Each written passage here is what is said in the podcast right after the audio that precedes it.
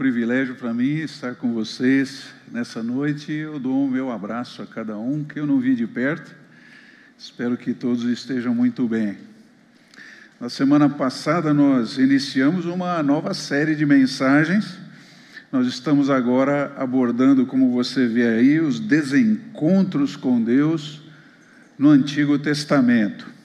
Semana passada, Renato nos ensinou sobre o desencontro de Sara com Deus. Se você ainda não acompanhou essa mensagem inicial dessa nova série, entre lá no nosso YouTube, ou então baixe o nosso aplicativo, você vai ficar sabendo de todas as mensagens em primeira mão. E se inicie nessa nova série, porque vai ser muito importante. E hoje, na onda das hashtags, eu também trouxe a minha para vocês aqui, que é essa aí, hashtag Todos Somos Caim. Gostou da minha hashtag?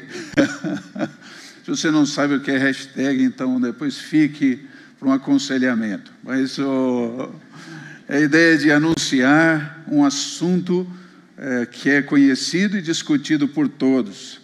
E você vai descobrir o porquê em nosso desencontro de hoje a partir de Gênesis 4. Mas antes de nós entrarmos no texto, eu gostaria de fazer uma pesquisa com vocês agora à noite. E você aí de casa também pode participar dessa pesquisa, tá bom? Nós estamos, é, vamos recolher todas as respostas imediatamente. É, você também não precisa saber como vamos fazer isso, mas é uma técnica nova. Responda essa pergunta, vai lá. Você já sentiu raiva de alguém? Você que está em casa já sentiu raiva de alguém? Vou lhes dar uma hora e quinze para pensarem e responderem. Vamos lá. E nem precisa. Olha, as respostas estão chegando. Ah lá, estamos lendo as respostas. Quantas pessoas será que vão é, 100% das pessoas aqui já sentiram raiva de alguém. Bom, é, menos nós que somos pastores, né? A gente não tem raiva de ninguém. Vou até sentar aqui, não. É. Mas e se a pessoa da qual você está sentindo, ou contra a qual você está sentindo raiva, for Deus? Já aconteceu de Deus é, não responder a sua oração como você gostaria? Você já perguntou coisas e Deus não respondeu? Algumas situações na sua vida que vão é, acontecendo a revelia de você?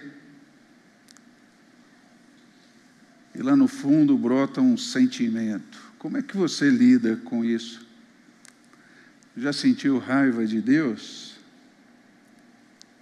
E você verá hoje, querido, como o nosso orgulho trabalha contra a nossa espiritualidade, a nossa qualidade de vida. A partir aqui de Gênesis 4, nós vamos entender como o nosso orgulho promove o desencontro com Deus. Então, já convido você a vir comigo para Gênesis capítulo 4 e nós vamos fazer essa leitura, versículos de 1 a 10. Me acompanhe. Adão teve relações com Eva, sua mulher, que engravidou. Quando deu à luz Caim, ela disse: Ah, com a ajuda do Senhor, tive um filho.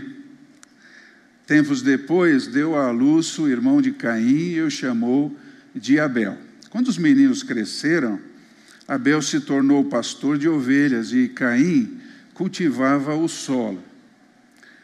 No tempo da colheita, Caim apresentou parte de sua produção como oferta ao Senhor. Abel, por sua vez, ofertou as melhores porções dos cordeiros dentre as primeiras crias de seu rebanho o Senhor aceitou Abel e sua oferta, mas não aceitou Caim e sua oferta. Caim se enfureceu e ficou transtornado. Por que você está tão furioso? O Senhor perguntou a Caim. Por que está tão transtornado? Se você fizer o que é certo, será aceito. Mas se não o fizer, tome cuidado. O pecado está à porta, à sua espera, e deseja controlá-lo, mas é você quem deve dominá-lo. Caim sugeriu a seu irmão: Vamos ao campo. E enquanto estavam lá, Caim atacou seu irmão Abel e o matou. Então o Senhor perguntou a Caim: Onde está seu irmão? Onde está Abel? Ah, eu não sei, respondeu Caim. Por acaso eu sou responsável aí por meu irmão? Então disse Deus: O que você fez? Ouça, o sangue de seu irmão clama a mim da terra. O nosso orgulho promove o desencontro com Deus, e Deus não quer desencontros. E nós veremos nesse texto duas declarações de Deus diante do desencontro promovido por nosso orgulho. Nós vamos ouvir Deus dizendo: Olha, eu não aceito a sua adoração. E vamos ouvir Deus falando: oh, o problema é todo seu. E eu quero começar falando a respeito do que seja esse desencontro, o que significa. Você sabe, desencontro é seguir em direções diferentes. E aqui nós, em nosso texto nós vamos encontrar Caim como um exemplo de desencontro, de ir numa direção oposta àquela que Deus queria.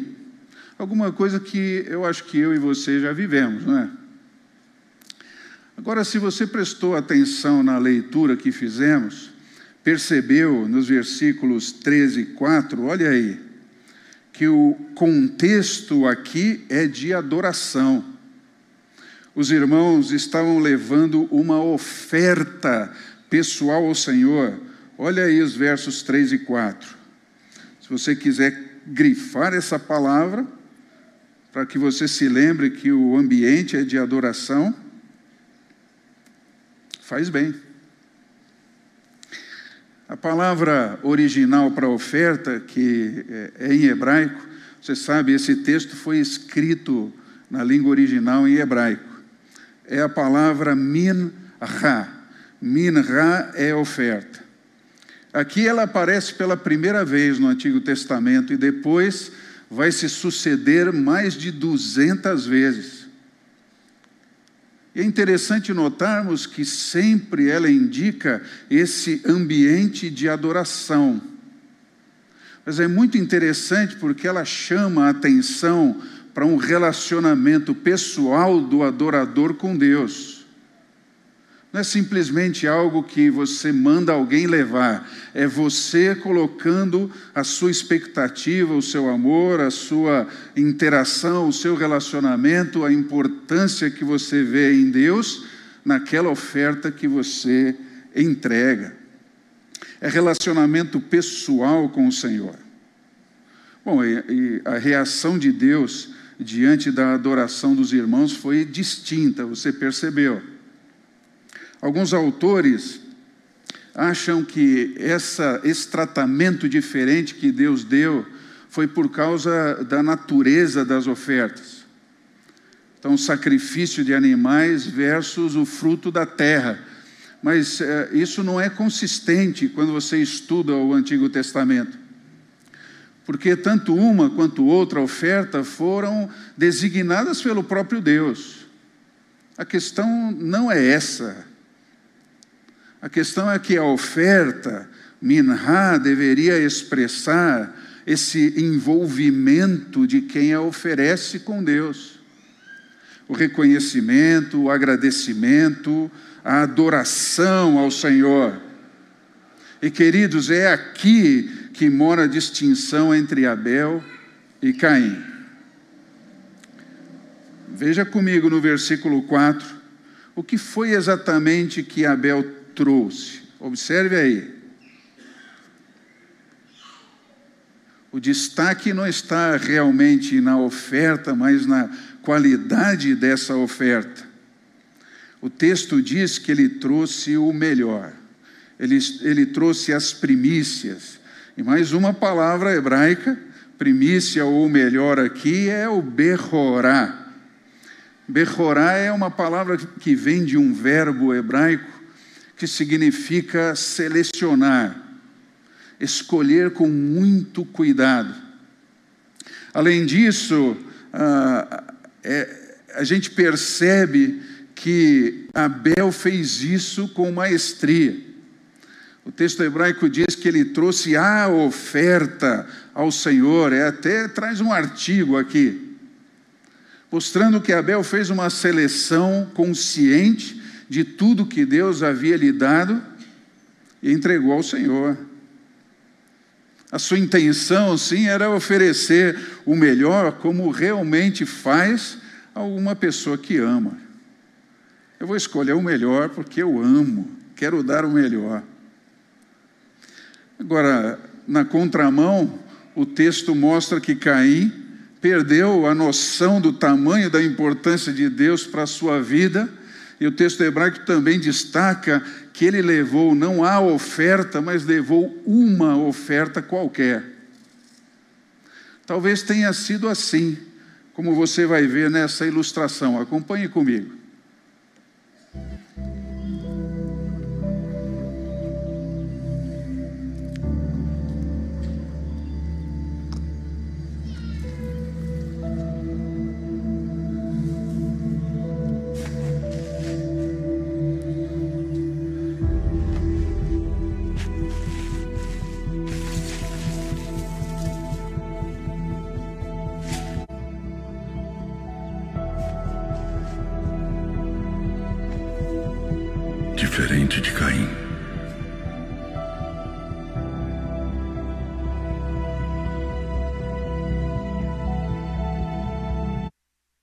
Ter sido assim mesmo. A oferta de Caim foi diferente da oferta de Abel. Não foi selecionada com o cuidado de quem ama, de quem se importa. Parece que foi feito de uma maneira atabalhoada, mecânica, em cima da hora. É como um trabalho que a gente faz, sabe? Esqueceu, faz de qualquer jeito e entrega. É, não tive tempo para fazer o meu melhor. Talvez seja como aquele cônjuge que esqueceu o aniversário do esposo e da esposa. Para a esposa, ele vai e ali em cima da hora acaba comprando um aspirador de pó novo. Presente exato para dar para a esposa no aniversário, você não acha? Já a esposa esqueceu e comprou rapidamente ali, foi na Lupo e comprou umas meinhas soquete lá. Ó, oh, foi um presente. Você sabe que o presente não fala do amor que eu sinto por você. Tá bom. Né? Mesma coisa o ano passado, cara de pau. Isso não é berrorá, não é o melhor, não é primícia. Agora, olhando para o versículo 5, também você percebe um outro detalhe nessa história da oferta. É que é impossível separar o adorador da sua oferta. Perceba o texto. Deus não aceita Caim e não aceita a sua oferta. Você percebeu isso?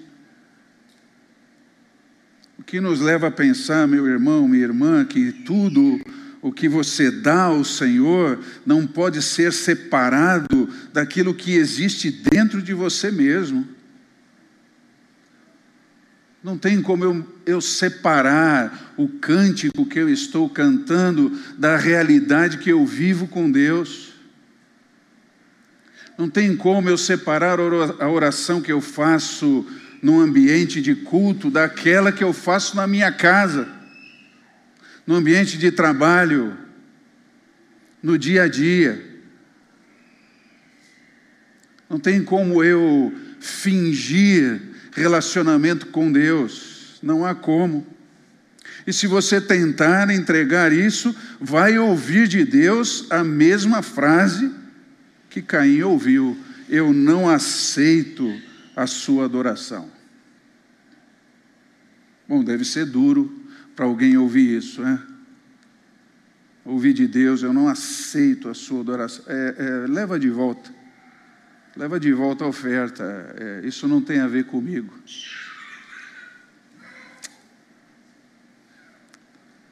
Agora, o mais interessante é que, ao ouvir essa frase, essa declaração de Deus, Caim mostra o estado do seu coração. Versículo 5, literalmente, ele queima de ira grandemente. Ele sentiu raiva de Deus. Acho que Caim disse: Ah, como assim você não vai aceitar a oferta que eu estou dando? Aceitou do meu irmão, não vai aceitar a minha, por quê? Esse é o posicionamento dele. E aí você nota com clareza o orgulho que sobressai. E é aqui, queridos, que está o desencontro. Justamente aqui está o desencontro. Agora, o mais impressionante que eu vejo aqui, queridos, é que o desencontro de Caim também pode ser o meu desencontro, o seu desencontro. Ele estava tão ensimesmado que achava que só o fato de ele levar algo para Deus obrigaria o Senhor a aceitar. Talvez você já tenha feito isso também. Oh, Senhor, eu sei que não é o melhor, mas é o que eu pude trazer hoje. É. eu não aceito esse tipo de oferta, não. Eu acho que isso pode acontecer conosco também, ainda mais quando a gente entra no automático, nessa vida religiosa, em que só o fato de você estar aqui parece pressupor que Deus também vem. Eu acho que não, não ficaria muito bem para um pastor numa igreja dizer, irmãos, olha, é, eu tenho um anúncio para dar aqui no começo do nosso culto. É, Deus me disse que não virá para o nosso culto, mas nós vamos continuar assim mesmo com o culto. Amém, irmãos? Amém. Vamos cantar. Eita. Meio ridículo, você não acha? Acho que pode acontecer conosco também trazermos algo e acharmos que Deus vai aceitar só porque vem de nós, sem discernimento, sem compromisso, sem envolvimento relacional. Agora, você sabe outra coisa interessante que eu não vejo no texto, mas que eu gostaria de mencionar? É a ausência, que eu, eu vejo a ausência e não vejo a presença do tentador do diabo no texto, você notou? Ele nem está presente. O que me fala profundamente, porque muitas vezes eu sei que eu não preciso do diabo para me desencontrar de Deus. Isso é, vem de dentro de mim, é a ação do meu próprio orgulho, me, me fazendo pegar um caminho diferente, de errar contra Deus. E fico impressionado também porque parece que tudo na minha vida é influenciado pelo orgulho, por essa pedra no meu sapato existencial.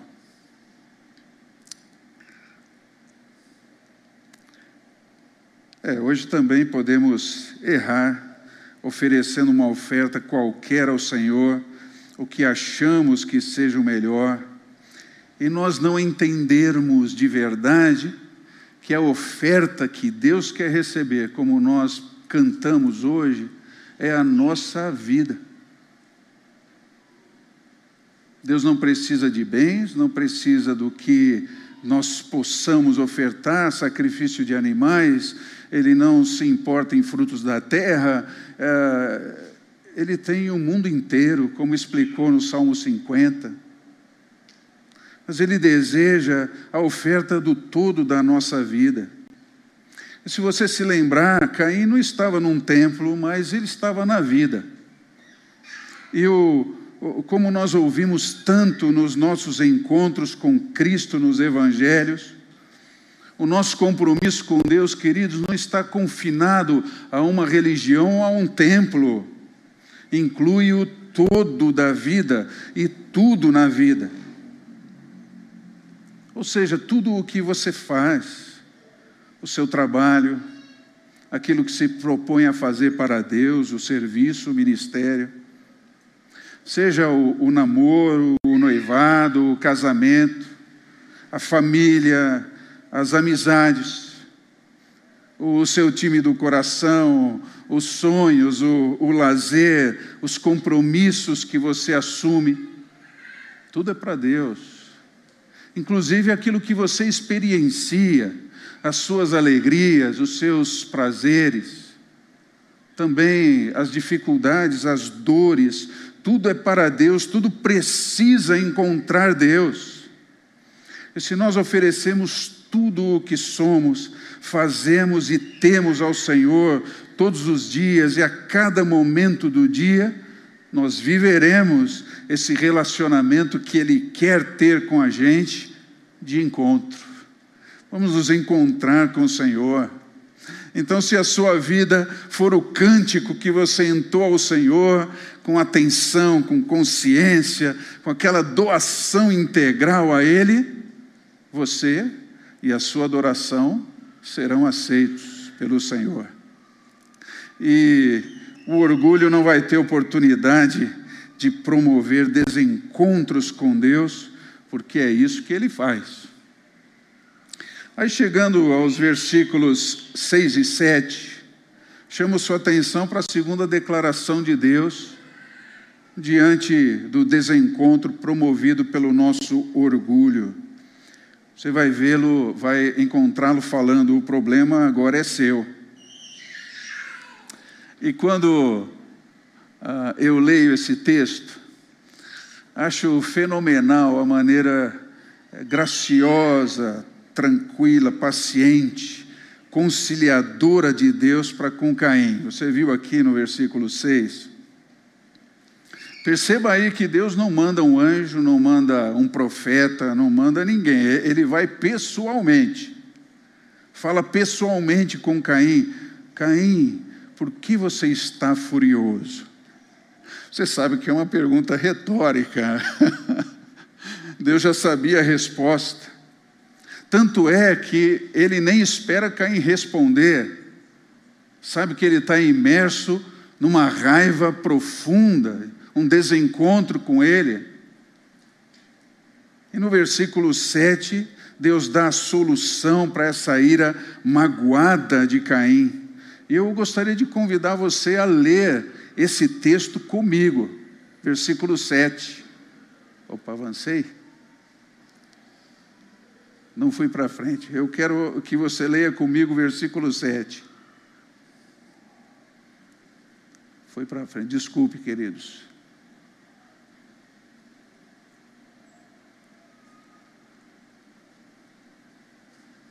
Estou, sei, não, é, estou perdido aqui nos meus slides.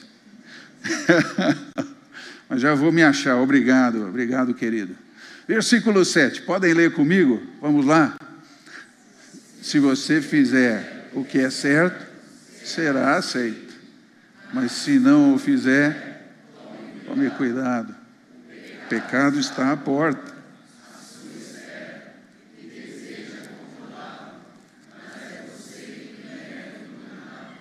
Pode repetir o finalzinho, mas é você quem deve dominá-lo. Obrigado. A palavra hebraica traduzida como aceito é essa aí, seet, que indica tanto o ato, o ato de aceitar quanto de aprovar a oferta recebida.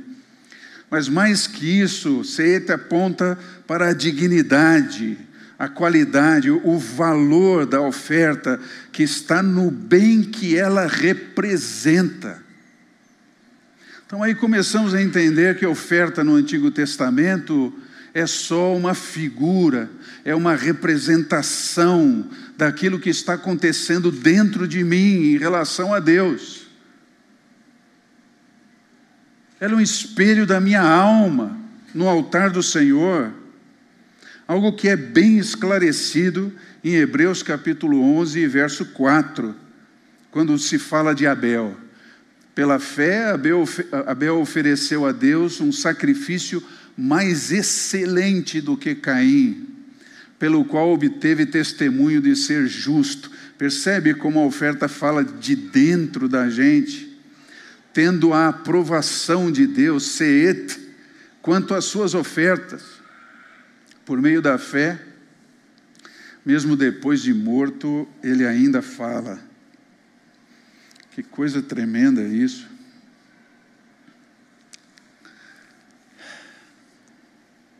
O que Deus está tentando mostrar a Caim, irmãos, é que a oferta dele está falando a mesma língua que a sua vida. Desencontro. Simples, assim. Por isso que no meio do versículo 7, Deus então, bom, se você não entendeu ainda, Caim, eu vou desenhar. eu vou resumir o problema para você. A questão toda é o seu pecado. Você sabe que existem muitas palavras hebraicas que são traduzidas em português para pecado. Essa em específico fala ou significa, é, é, diz respeito a perder o caminho, é, a ter um andar sem direção. O que coloca uma responsabilidade sobre aquele que se desencontra de Deus. É você que promove o desencontro, é você, Caim, é você, Átila, é você que está me ouvindo, você em casa. Por isso, quem decide como vive, se dependente ou independente de Deus, sou eu e é você. Por Ele, gostaria que sempre estivéssemos dependentes dEle. Quem decide quais os princípios, quais os valores que apoiam, que direcionam as decisões do dia a dia, sou eu e, e é você. Relembrando o que ouvimos a semana passada, quem decide se vai considerar ou desconsiderar a palavra de Deus, se andará dentro ou fora do compasso do tempo que Deus determina, se exercitará fé ou descrédito no poder de Deus, sou eu e é você. Por isso, nesse ponto, queridos, o, problema é todo meu, é todo seu. E nós já temos aprendido aqui que ninguém vai conseguir vencer o seu orgulho com as suas próprias forças. E, nem outro, e nenhum outro pecado que possa estar sediando a sua vida. Sozinho você não vai conseguir, precisa de Cristo. Já aprendemos isso. Mas se você olhar o versículo 7, vai ver um movimento que é muito bem explicado aqui. Veja que após a conscientização do caminho errado, e essa consciência, quem produz em nós é o próprio Deus. E por amor ele faz isso, iluminando a sua mente, o seu coração, mostrando a você que aquele sentimento, aquela atitude não está correta, acendendo a sua luz dentro de você por meio da atuação do Espírito Santo, por meio da revelação da Sua palavra, que é lâmpada para os pés, que é luz para o caminho. Após essa conscientização, eu e você precisamos tomar uma decisão sem dúvida com o clamor que vem de alguém consciente, que depende do Senhor, mas alguém que está consciente também e que precisa agir e tratar dos seus erros na vida. Que as coisas não funcionam assim automaticamente. Que se eu permitir, meu coração se desencontra de Deus rapidamente eu fico solitário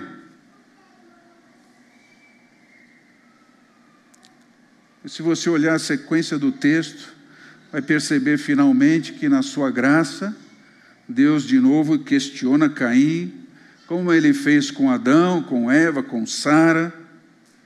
E ele faz isso na minha vida e na sua vida, querido, para provocar essa admissão de pecado, provocar em nós o arrependimento. As perguntas de Deus são esse espelho para a nossa alma, como a oferta também o é. Mas quando estamos em descaminhos, o Espírito Santo vem e começa a nos questionar, para iluminar a nossa mente, para nos conscientizar dos riscos que nós corremos se permitirmos que o nosso orgulho continue a dirigir as decisões que tomamos. E digo mais, queridos, se Caim tivesse ouvido se arrependido e corrigido a sua atitude, ele não teria pecado também contra o seu irmão, assassinado o seu irmão.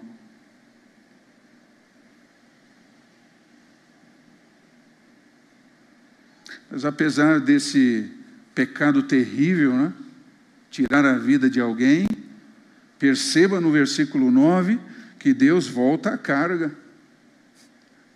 Deus chama Caim para um bate-papo de novo. Você vê como o Senhor é paciente, louvado seja o seu nome, aleluia. Desculpe, eu sou batista, às vezes.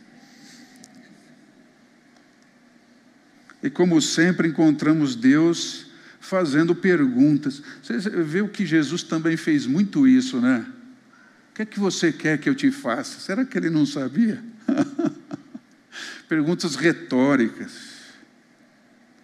Onde está Abel, seu irmão? Então Deus pergunta não para obter informações, é, de novo, a pergunta é pedagógica, é para lembrar a Caim que Deus sabe onde Abel está.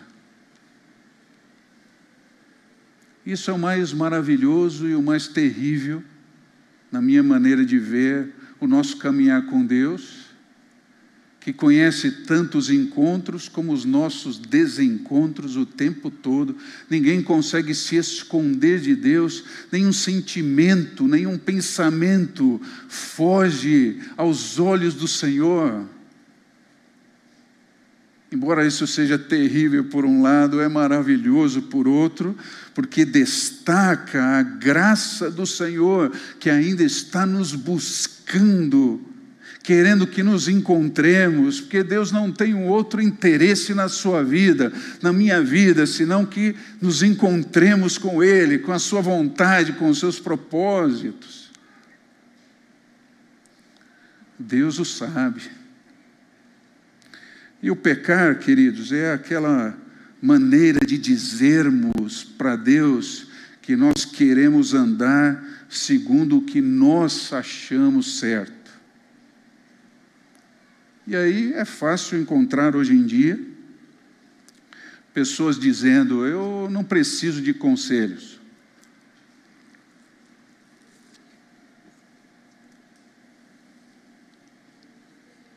Eu não preciso de exortações. Eu estou sentindo assim, por isso E andar sem conselhos, sem exortações e pelos próprios sentimentos é profundamente arriscado. É dar vazão ao orgulho. Mas não é interessante quando estamos aqui, queremos as bênçãos de Deus. Mas a nossa adoração, queridos, a nossa vida com o Senhor precisa ser coerente, refletir esse nosso compromisso com Ele. Por isso é que o Senhor nos dá a sua graça para superarmos os nossos erros. A pior decisão que você pode tomar é estar em descaminhos, desencontros com Deus e continuar vindo aqui como se nada tivesse acontecendo. Tentar recobrar um relacionamento lá no domingo de ceia. Examine-se o homem a si mesmo, toma, puxa, Senhor, e fazer daquele momento a quarta-feira de cinzas do crente, é. Pior decisão é deixar que seu orgulho diga o que você deve ser e fazer. Que o seu orgulho defina o Deus que você segue e não a sua palavra.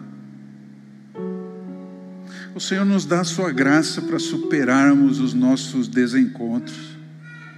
Entretanto, para isso, queridos, nós precisamos abandonar as desculpas,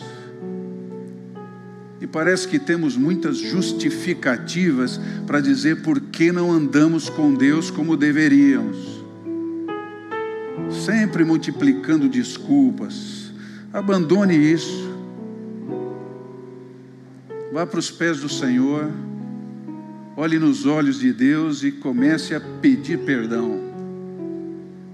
Comece a se humilhar nesse processo de iluminação que o Espírito vai trazendo dentro de você.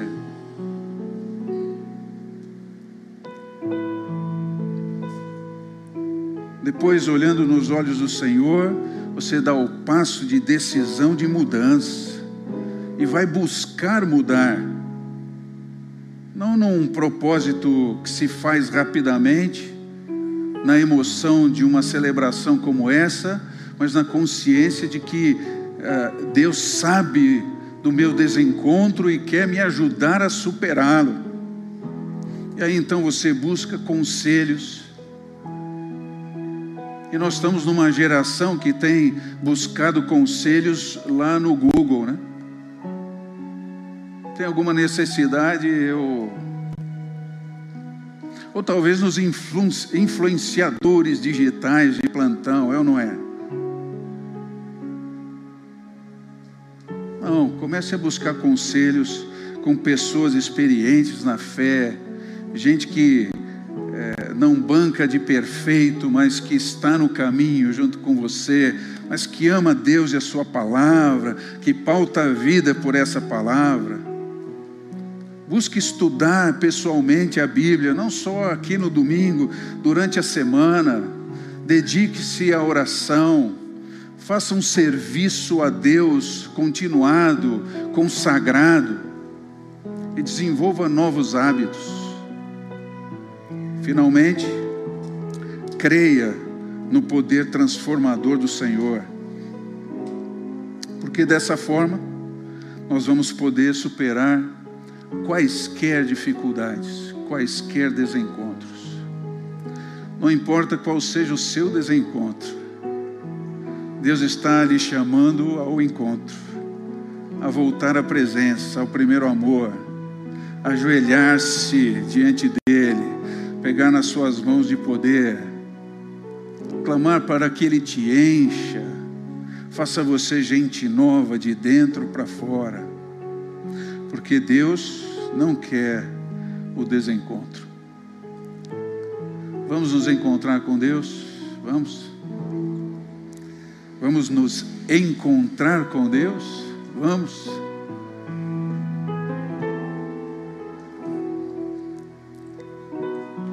Exponha diante dele que vai no seu coração, o seu propósito, o seu desejo, a sua busca. Se o Senhor acendeu a sua luz dentro de você, não a apague. Seja coerente com o que você professa.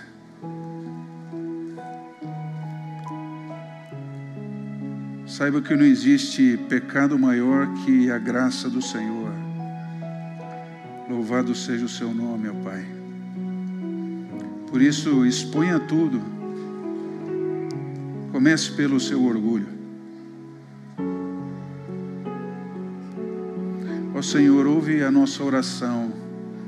Pedimos que o Senhor nos ajude. Que o, o desencontro desapareça de nós no envolvimento do poder do seu Espírito nos tomando pela sua graça entendida, compreendida, refletida expressa na vida, Que a nossa vida seja a nossa oferta, desde o minuto da segunda-feira inicial, antes de sairmos da cama, até o final dessa celebração, no próximo domingo. Possamos viver essa maravilha e assim as pessoas que estarão ao nosso redor vão ver o encontro que temos com o Senhor, vão querer saber, vamos poder testemunhar da Sua palavra, da transformação que vivemos diariamente com o Senhor, e assim sermos discípulos e uma igreja sadia, não perfeita, mas perfeitamente alinhada com o Senhor que assim seja, em nome de Jesus.